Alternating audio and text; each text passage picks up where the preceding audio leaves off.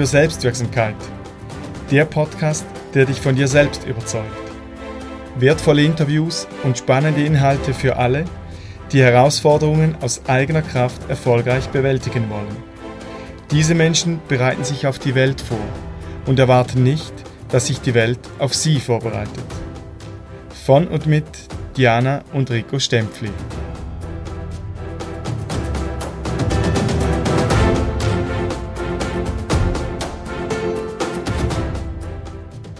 Herzlich willkommen zur heutigen Podcast-Folge. Mein Name ist Rico Stempfli und meine Interviewpartnerin ist Dr. Elisa Streuli. Nochmals, Elisa, vielen Dank für deine Offenheit und vor allem für deine Zeit, die du uns zur Verfügung stellst. Sehr gerne. Elisa, wenn dich jemand auf einer Geburtstagsparty kennenlernt zum Beispiel und der dich so nebenbei fragt, was machst denn du so, Elisa? Was antwortest du dann? Mhm dann würde ich sagen, ich äh, arbeite im Toni-Areal in Zürich, Weiterbildungskurse im Bereich Führung und Zusammenarbeit durch.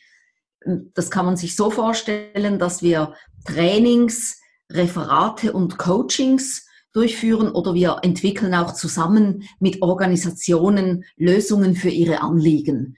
Das kann in Konfliktsituationen, das kann eine Weiterentwicklung in Organisation, zum Beispiel in Richtung Change Management sein. Ja, so viel bei der Geburtstagsparty schon gar sagen. Vielleicht zwei, drei Sätze, aber dann geht es wieder zum Apero, denke ich. Ja, genau, möglichst unkompliziert. Elisa, könntest du uns ein bisschen von deinem beruflichen Werdegang erzählen?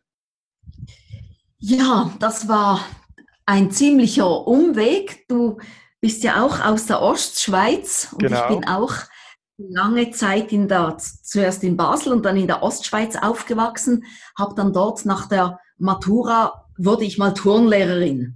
Okay. Und äh, dann äh, habe ich dann äh, bei einer, in einer Bank gearbeitet, weil ich merkte, als Turnlehrerin ist es, muss man sehr viel Disziplin von den Kindern äh, einformen und die Freude an der Bewegung, die kommt dann häufig zu kurz. Also ich merkte dann, das liegt mir eigentlich nicht so. Ich ging dann in die Informatik in einer Bank, habe als Sozialforscherin später gearbeitet und dann auch als Abteilungsleiterin in der öffentlichen Verwaltung. Also du siehst, ich bin mhm. durch mein Leben gestolpert, als irgendwie geradlinig durchgegangen.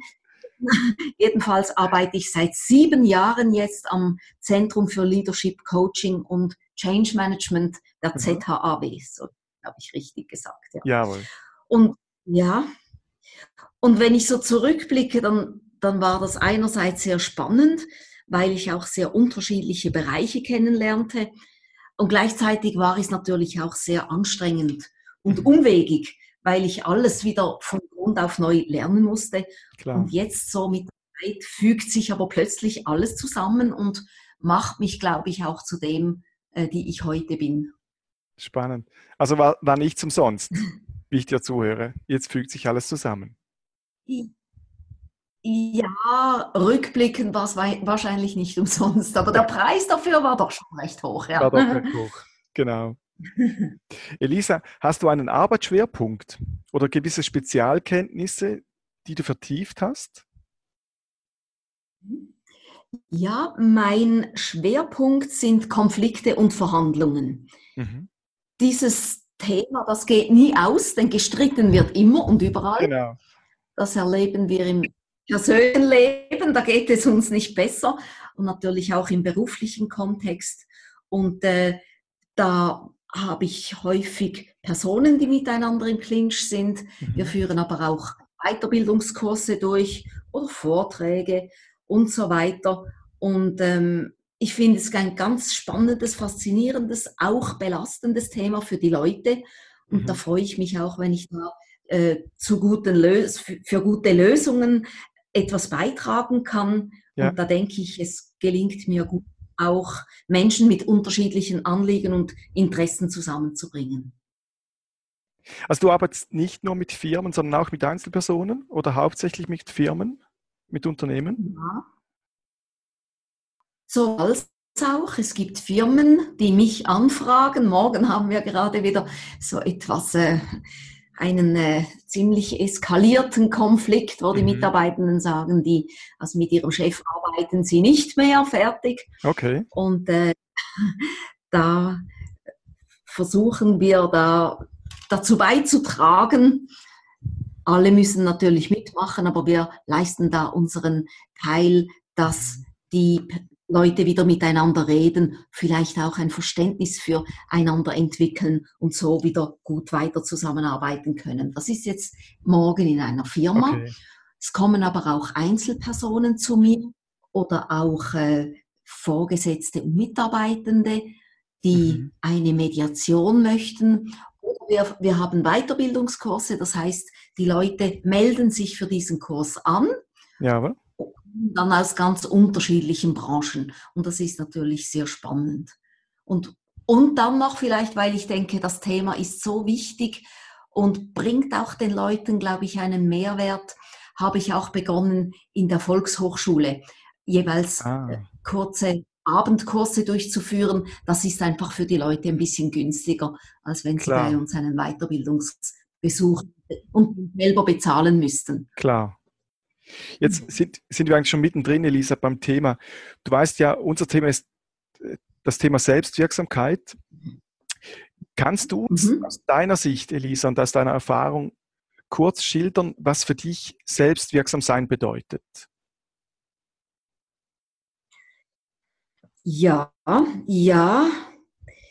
Hm, ich, ich glaube, Selbstwirksamkeit, so wie ich es verstehe, ist, wenn ich ein Gefühl dafür habe, was ich in einer schwierigen Situation als nächstes tun soll, um eben einen Schritt weiter zu gelangen. Auch wenn das auf den ersten Blick schwierig ist. Wenn ich so dieses innere Zutrauen habe, dass ich ungefähr weiß, wo es langgehen könnte und mhm. gleichzeitig aber auch weiß, es liegt nicht alles in meiner Hand. Mhm. Ich bin aber auch nicht das Opfer der bösen Umwelt. Das heißt, ja. ich in jeder Situation die Möglichkeit, etwas Gutes daraus zu machen. Und ich habe jetzt mehr und mehr auch die Zuversicht, dass das dann auch irgendwie gelingt. Mhm. Ja, das sehe ich auch so. Unsere Erfahrung ist wirklich im Coaching, dass viele Leute diesen Zugang wie verloren haben. Erst wohl und verschüttet, aber wir können ihn immer wieder mhm äh, ihnen mithelfen, den Zugang zu schaffen. Siehst du das ähnlich? Ja, ich kann mir vorstellen, dass der, Zug, der Zugang, den man verliert, ist wahrscheinlich auch deshalb, weil ja so viele unterschiedliche Anforderungen äh, auf uns hereinprasseln mhm. und wir dann plötzlich nicht mehr sicher sind, ist das jetzt richtig, was ich mache? Mhm. Weil so viele Faktoren, ob es dann gelingt oder nicht. Und dann zweifelt man natürlich rasch an sich selber und denkt, oh, Klar. vielleicht hätte ich das anders tun sollen. Und dass man da dann wieder so die innere Zuversicht bekommt und sagt, ja, okay, ich, nach bestem Wissen und Gewissen denke ich, mhm. ist jetzt das der gute nächste Schritt und dann schauen wir weiter. Und gerade Lisa, auf diesen nächsten Schritt so zum Thema Veränderung was brauchen Menschen aus deiner Erfahrung, um sich zu verändern? Gibt es so zwei, drei Basics, um wirklich den nächsten Schritt tun zu können? Ja, ich kann vielleicht von, von mir ausgehen. Ich persönlich, das ist jetzt aus meiner Erfahrung, ich brauchte wirklich eine große Krise. Also so mhm. ein Schuss vor dem Bug. Und damals, das war sehr schwierig damals. Also alles, woran ich vorher geglaubt hatte, galt mhm. plötzlich nichts mehr. Und auch alles, was ich machte, ging schief. Mhm. Es, es, war wirklich, also Murphy's Law, was schief gehen kann, kann schief gehen. Und okay. ich, damals fand ich das gar nicht so amüsant. Ähm, und ich war natürlich ziemlich am Boden zerstört, weil man gibt sich Mühe, alles geht schief. Mhm. Und ich habe mich dann erst mit der Zeit auch fragen können, was, was könnte denn sonst noch sein? Oder wie könnte man es auch noch anders sehen? Mhm. Und ich lernte so neue Sichtweisen kennen und dadurch, glaube ich, habe ich mich verändert. Mhm. Ich glaube aber nicht, dass es unbedingt so drastische Einschnitte in der Biografie braucht. ich denke, ein, einer der besten Wege, sich zu verändern, ist das Reisen. Mhm. Verschiedene Länder zu bereisen, aber auch schon das Reisen in, in andere, an andere Orte, andere Kantone, wo wir Dinge wieder neu sehen. Wenn wir mit Menschen, wenn wir zuhören, was uns Menschen erzählen, die ganz anders leben und anders denken als ich, das verändert und bereichert mich. Ich muss aber sagen, eben, es braucht nicht äh, die große Weltreise. Mhm. Ich war gestern bei den Nachbarn eingeladen, wo mir der äh, 18-jährige Sohn seine Gedanken mitgeteilt hat und ich habe gedacht, wow, also das ist äh, auch ein Ansporn, um äh, mir auch wieder ein Bild zu machen, wo ich denke, diese junge Generation, die hat so viele äh, gute Ideen und Ansichten und äh, es ist so wertvoll, ihnen auch zuzuhören. Aha. Also es braucht nicht immer um die Welt zu reisen. Eine Frage. Ja, ja, klar. Jetzt, Elisa, noch etwas, eine persönliche Frage. Was hat dir geholfen damals, um aus dieser Krise weiterzukommen? Mhm. Hast du das alleine geschafft oder hast du dir Unterstützung gesucht? Ja, also so, sowohl äh, als auch, es waren verschiedene Faktoren. Ja, ich habe Unterstützung gehabt, sowohl persönlich, aber auch professionell. Mhm. Und gleichzeitig, also was sehr geholfen hat, ist einfach die Zeit. Ich glaube, es gibt so ein Sprichwort, das sagt, der Engel des Menschen ist die Zeit. Mhm. Und äh, das habe ich auch erlebt. Äh, auch ähm, warten, schauen, weitergehen, wieder aufstehen, mhm. äh, weitergehen. Und plötzlich merkt man, wow, ich habe so viel gelernt und mhm. ich, ich kann jetzt auf diesem veränderten Niveau kann ich weitermachen und, und manchmal sagen mir die Leute, wenn sie mir etwas erzählen und sie fühlen sich unverstanden und ich spiegle, was ich gehört habe mhm. und die Eindrücke, die ich habe, dann sagen sie, ja, so ist es. Und dann sehe ich, dass vielleicht auch meine Erfahrungen diesen Leuten helfen können, sie zu verstehen und vielleicht auch für sich einen Schritt weiterzukommen. Mhm. Jetzt, Elise, ich habe auch über dich ein bisschen nachgeforscht, gell? Und wir haben ja eigentlich so eine gemeinsame, ja, vielleicht Zielgruppe, ist vielleicht groß gesagt, aber unsere Zielgruppe sind ja berufstätige Mütter. Und wo siehst du mhm. heute in der aktuellen Zeit die größten Herausforderungen für berufstätige Mütter in unserer Gesellschaft hier?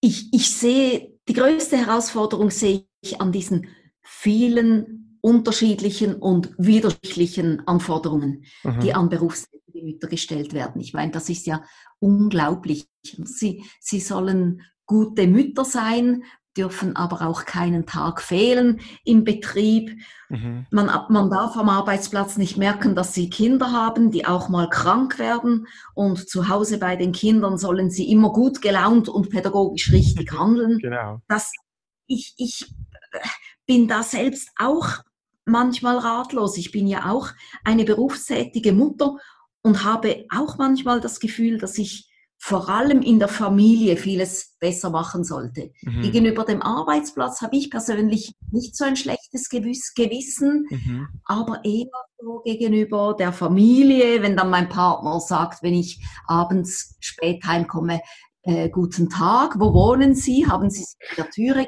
geirrt? Genau. Also, äh, und ist scheinbar scherzhaft gemeint, aber es hat ja immer auch ein bisschen einen wahren Kern genau. Äh, dahinter. Und gleichzeitig haben ja Studien ergeben, dass die Zufriedenheit der Mutter in ihrem Leben wichtiger für die Kinder ist als die Tatsache, ob jetzt die Mütter arbeiten oder nicht. Mhm.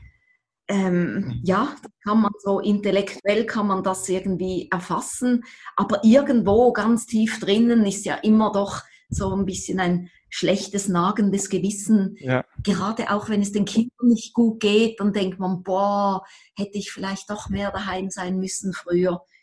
Das, denke ich, ist eine große Herausforderung. Ich muss aber auch sagen, zum Glück gibt es immer mehr Väter, die auch ihren Teil der Kinderbetreuung übernehmen. Oder? Mhm. Das ist wirklich nicht hoch genug einzuschätzen. Auch ich persönlich habe da sehr, sehr viel Glück und ich kann genug danken, dass er ein so guter Vater für unsere Tochter ist. Aha. Sehr schön. Also wirklich das Mitgestalten auch der Männer und den Frauen den Rücken stärken, oder? Wirklich auch das zusammenzumachen, den, den mhm. Teil der Verantwortung gemeinsam, äh, gemeinsam zu teilen und, und da sich auch erreichen können. Und ich denke immer, äh, Menschen, die das nicht können, ich einerseits bewundere ich sie, wenn sie das allein ziehen und dann denke ich, oh, ich bin wirklich froh, dass ich das gemeinsam mit meinem Partner äh, tun, tun kann. Aha. Und das Zweite vielleicht, was, was auch schwierig ist, ist, ähm, wir, auch wir Frauen sind ja oft sehr wenig großzügig gegenüber anderen Lebensmodellen. Hm? Mhm, okay. Also so Beruf Mütter gegenüber Hausfrauen oder Hausfrauen gegenüber berufstätigen Müttern. Mhm. Es kommt dann schnell, wenn eine Mutter berufstätig ist, ja, und wo sind dann die Kinder jetzt in dieser Zeit? Ja. Ähm, da denke ich, ist es auch ähm, wichtig, dass wir da auch großzügig sind zu, zu uns selber mhm. und auch zu anderen, wenn andere Menschen eine, äh, vielleicht eine Vorstellung vom sogenannten Richtigen, das jetzt dem, der unseren diametral auch widerspricht. Mhm. Das gibt es ja auch. Also Thema Toleranz auch ein bisschen, oder? So die Offenheit auch. Thema Toleranz und, und, und Großzügigkeit das, und auch unterstellen, dass es die Leute schon meinen, mhm. ihren Kindern. Ja, eben, ihr, ihr habt euch ja auf das spezialisiert. Was sind so eure zentralen Erkenntnisse? Eigentlich das, was du vorhin angesprochen hast, auch das, das gemeinsame Zuhause zwischen Mann und Frau. Ich weiß, bei uns äh, in der Nähe haben wir junge Familien auch und da ist die, die Männer übernehmen Teil der Verantwortung, aber es bleibt einfach der größte Teil wirklich an der Frau hängen. Und das ist schon ein Teil, der, mhm. ja, den es zu stärken gilt auch. Und deine Einschätzung, Elisa, wo, wo stehen wir aktuell bezüglich dieser Vereinbarkeit zwischen Familie und Beruf der Frauen? Geht es in eine Tendenz, die aus deiner Sicht passt und die eine weitere Entwicklung verspricht oder ist es eher gegenläufig? Mhm. Ich glaube tatsächlich, es gibt beide Tendenzen. Ich selber wohne in einer Stadt, mhm. in Basel-Stadt, mit sehr, sehr guten Kinderbetreuungsangebot und auch, wo ich wirklich viele Väter aktuell, viel mehr Väter sehe als früher mhm. mit ihren Kindern zusammen. Ich nehme diese Tendenz wahr. Mhm. Auf der anderen Seite nehme ich aber auch wahr, dass wir von einer generellen Vereinbarkeit eben doch noch weit entfernt. Mhm. Auch gerade bei der Diskussion, kann eine Bundesrätin gleichzeitig Mutter sein? Mhm. Da müssen wir auch sagen, mh, hm, äh, Kinderbetreuung, ob von Männern oder von Frauen und verantwortlich äh, und, und eben der Arbeit einen sehr anspruchsvollen Job zu haben, mhm. das glaube ich, das ist nicht äh, nicht möglich. Man müsste sich dann so Phasenmodelle überlegen. Mhm. Aber was gleichzeitig möglich ist, nein, das glaube ich nicht. Wenn wir jetzt so ein bisschen äh, den Schwenk zu dir machen, Elisa, mhm. äh, was ist dir in deinem Leben besonders wichtig? Ja, mir ist es wichtig, mein Umfeld mein nahes soziales Umfeld zu pflegen, also die Familie, mhm. aber auch äh, Freundinnen, nahe äh, Bekannte. Das, ich bin einfach auch gerne mit ihnen zusammen. Ich, ich mhm. rudle gerne, kann man auch sagen, äh, gerne Feste. Das ist, das ist mir wichtig. Aber auch meine Arbeitskolleginnen, die Arbeit ist mir auch wichtig. Mhm. Und die Grundhaltungen, was mir sonst noch wichtig ist, dass die Kinder gut aufwachsen können. Also mhm. das, äh, das ist mir schon etwas, das mir sehr, sehr am Herzen liegt. Wenn ich sehe, wie viel Druck auch die Kinder haben in der Schule und eben auch von, von den gesellschaftlichen Anforderungen, mhm. dann äh, betrübt mich das schon sehr. Mhm. Und äh, frage ich, wo, wohin steuern wir da in unserer Gesellschaft, wenn mhm. schon so viele Kinder auch äh, Ängste haben mhm. in ihrer Schulzeit und fundamentale Unsicherheiten. Mhm. Wie gehst du mit, mit, diesem, mit diesem Phänomen um, Elisa, bei euch in der Familie? Ja, das ist eine, eine schwierige Frage. Also deshalb habe ich es auch angesprochen. Da, mhm. da nützen dann alle, alle Theorien und psychologischen mhm. Kenntnisse dann nachdem persönlich nicht viel, mhm. stehen einem vielleicht eher noch im Weg, wenn man denkt, ah, aber jetzt wüsste man genau. doch, wie das geht. Und dann, dann, merkt man, es funktioniert nicht oder genau. es funktioniert nicht in der eigenen Familie.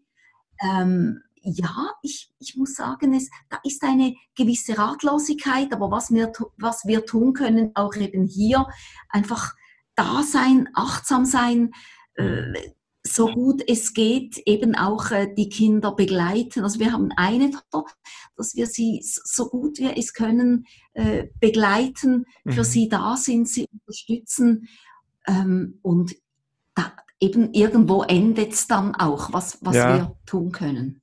Mhm. Und da gehst du dann ins Vertrauen vermutlich, oder?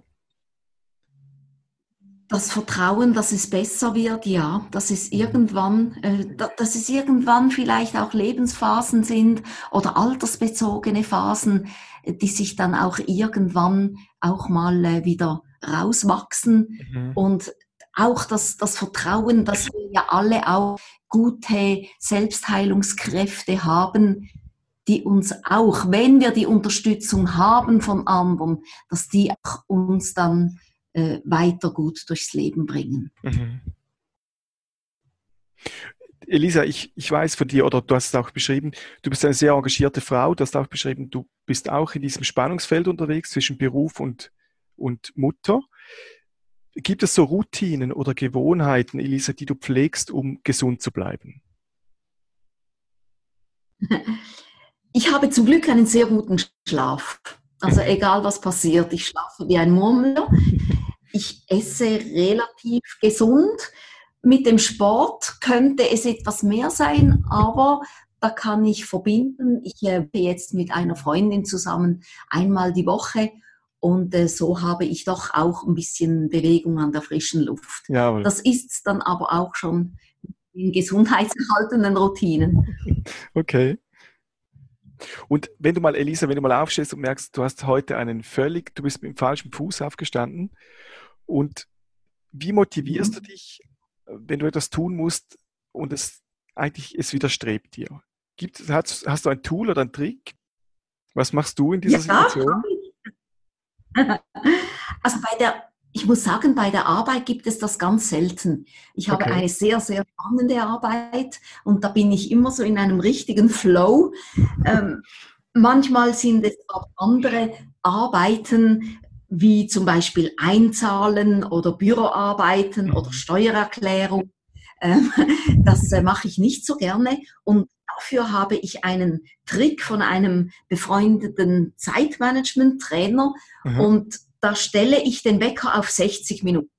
Und in diesen 60 Minuten, da lasse ich mich nicht ablenken und tue wirklich nur das, was ich mir vorgenommen habe. Und das ist mhm. super. Dann äh, nach 60, es ist immer erstaunlich, es können auch weniger sein, man kann sich auch 30 Minuten Zeit nehmen mhm. und es ist erstaunlich, wie viel man dann erledigen kann, wenn man sich wirklich nicht ablenken lässt Aha. und nur das, was man sich vorgenommen hat. Ah, spannend. Also fokussiert, fokussierst dich mhm. wirklich innerhalb dieser Zeit und dann kommt das automatisch ins Rollen. Genau, dann kommt das ins Rollen, weil ich auch weiß, nachher ist es fertig. genau, wenn der Wecker klingelt, ist vorbei. weil sonst sitze ich am Tisch und das geht ewig, dann gehe ich mal an den Kühlschrank und dann sollte ich noch ein Mail schreiben, dann ist der ganze Tag vorbei und ich habe nichts gemacht. Das nichts getan. Und mit dieser ja. 30 oder 60 Minuten Regel, die dann fertig ist, das ist super, kann ich nur empfehlen. Spannend, sehr gut, siehst du? Sehr konkret für den Alltag. Perfekt. Liebe Lisa, ich würde mit dir gerne eine kurze Frage- und Antwortrunde machen zum Schluss. Du kannst also wirklich kurz und knapp antworten. Es sind fünf Fragen. Mhm. Die erste Frage, Elisa. Okay. Was bedeutet für dich ein erfülltes Leben? Wenn ich zufrieden bin mit dem, was ich getan habe. Was machst du, um dich persönlich weiterzuentwickeln? Mit Menschen sprechen, lesen, Fernsehen. Ähm, es muss nicht etwas Hochstehendes sein. Ich bin am Internet, im Internet surfen. Ich entwickle mich sehr gerne weiter und es interessieren mich auch sehr viele Dinge. Mhm. Also auf mehreren Ebenen bist du unterwegs. Mhm. Gibt es ein Buch, Elisa, das du, das dich geprägt hat, dass du sagst, das ist für unsere Hörerinnen und Hörer ein wichtiges Buch zum Lesen? Gibt es da eins? Ja, der deutsche Titel heißt das Harvard Verhandlungskonzept.